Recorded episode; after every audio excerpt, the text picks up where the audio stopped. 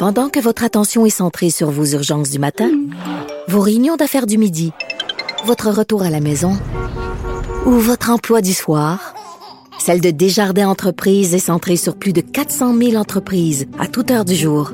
Grâce à notre connaissance des secteurs d'activité et à notre accompagnement spécialisé, nous aidons les entrepreneurs à relever chaque défi pour qu'ils puissent rester centrés sur ce qui compte, le développement de leur entreprise.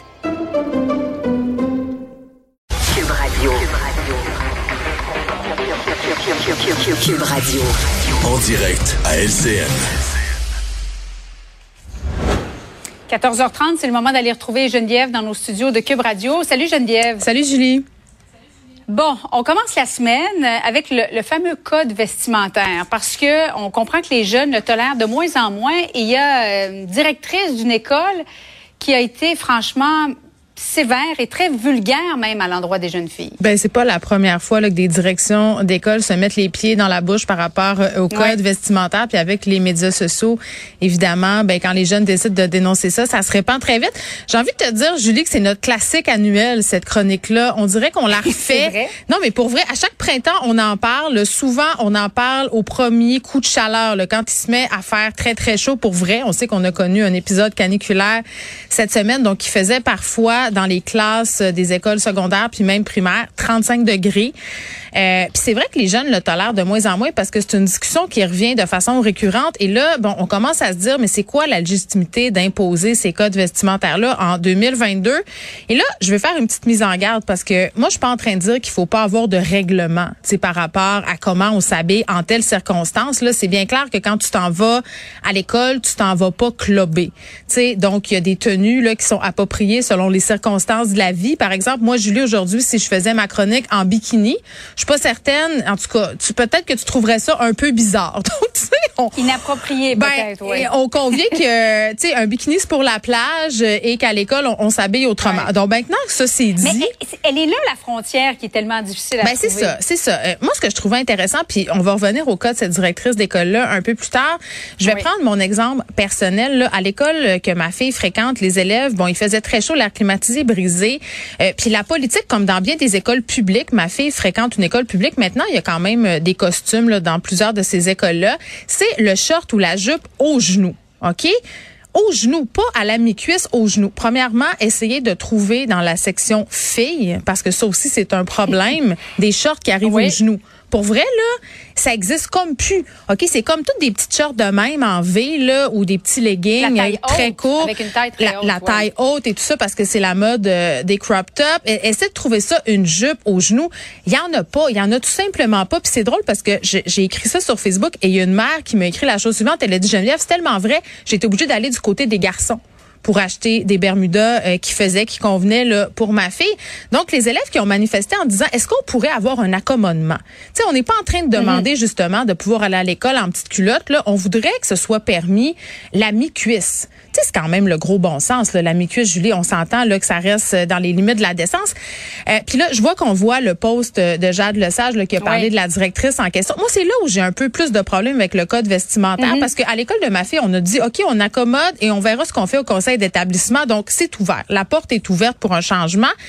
Mais quand les directions d'école vont, entre guillemets, euh, faire du slut shaming, puis ça, ça veut dire un peu là, de mettre ça sur le dos des filles, là, parce qu'on va pas se le cacher, ces politiques vestimentaires-là visent davantage les filles en disant, ben vous allez Mais oui, les, les, garçons, ils sont pas capables de se ben, retenir à cause, c'est la faute des hormones. Tu vas les déranger. C'est ça qu'on nous a dit. Va les déranger. Kevin en mathématiques oui. pourra plus, il pourra plus. Et là où j'ai encore plus un problème, puis en passant, peut-être qu'on devrait parler à nos garçons de comment gérer leurs désirs alors qu'ils ont les hormones oui. dans le tapis.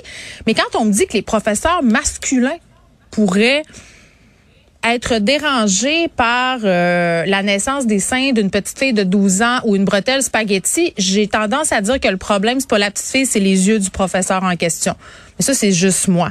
Puis tu sais ce qui est fou -hmm. là-dedans, c'est ça c'est qu'on met ça sur le dos des jeunes filles, c'est ça cette directrice là qu'elle a fait, c'est qu'elle a dit là paniquez pas, puis vous savez comment ça finit hein, ça, ça finit sa rue Saint-Laurent en voulant dire vous allez finir comme des Mais travailleuses. Ça n'a pas de bon sens qu'elle a, elle a dit oui. les filles avec vos décolletés, oui. on voit vos seins arriver mm en classe deux minutes avant vous. Bon, c'est quand même un peu drôle, deux mais c'est très déplacé. Vous. Oui, elle a, elle a, le sens de la formule, cette directrice-là. On va dire ça comme ça, mais c'est très insultant pour ces jeunes filles-là. Puis de dire aussi, les petites filles habillées comme ça, vous allez mal finir.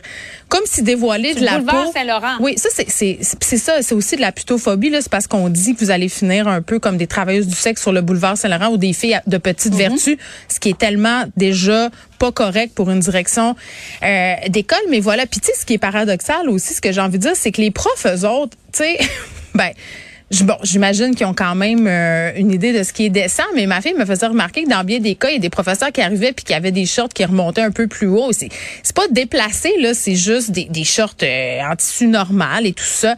Donc les profs qui ont pas Parce non que plus eux sont pas visés par le code ben, vestimentaire. ils sont visés de façon implicite, là, mais en même temps, c'est beaucoup moins Mhm. sévère. Écoute, j'ai entendu des histoires où des, on se promène avec des galons à mesurer, Julie, littéralement, là, pour mesurer l'espace entre le genou, le genou puis la, la jupe. T'sais, à un moment donné, la police des mœurs, ça fera. Là, moi, ça se faisait dans mon temps, mais j'ai 39 ans. J'ose croire qu'on a évolué depuis ce temps-là dans nos écoles. Mais c'est ça, quand je te dis que les choses changent, c'est que des directions d'école présentement qui font preuve d'ouverture. Puis je pense que la chose suivante est assez positive de demander aux jeunes qu'est-ce qu'ils voudraient eux autres. Tu sais, puis les jeunes sont intelligents là, sont ils ont pas pas de tête, sont pas caves, ils vont dire ben nous ce qu'on voudrait c'est mi-cuisse. Ils, ils savent très bien qu'ils peuvent pas exagérer, donc c'est pas normal. Et en plus, ben, les, les filles et les garçons grandissent très vite à cet âge-là. Alors, parfois, c'est difficile de trouver un short au genou. Oui, Tu oui. dois le savoir Le avec, genou- avec tes enfants. Mais Geneviève, le genou remonte. es-tu d'accord? Exactement. Oui. Tout est dans la façon de le dire aussi. Ben, en c'est fondamental. Tu sais, on faisait référence à cette Mm. directrice d'école-là. Moi, j'ai, j'ai, j'ai hâte au jour où on va présenter l'habillement aux jeunes filles en utilisant autre chose que euh, le sexe, euh, la réputation. Parlons plutôt de confort. Tu sais, disons donc, regarde, est-ce que toi, tu es confortable dans ce vêtement-là? Qu'est-ce qui te rendrait confortable à 40 degrés? Qu'est-ce que toi, tu voudrais porter? Discutons. Moi, je le répète, les ados euh, sont loin d'être pas intelligents. Ils ont un sens euh, extraordinaire, moi, je trouve, du jugement, malgré, euh, on peut dire ce qu'on veut. là. Moi, quand, quand je leur parle à mes ados, ils sont pas en train de me demander des bobettes pour aller à l'école. Vraiment pas.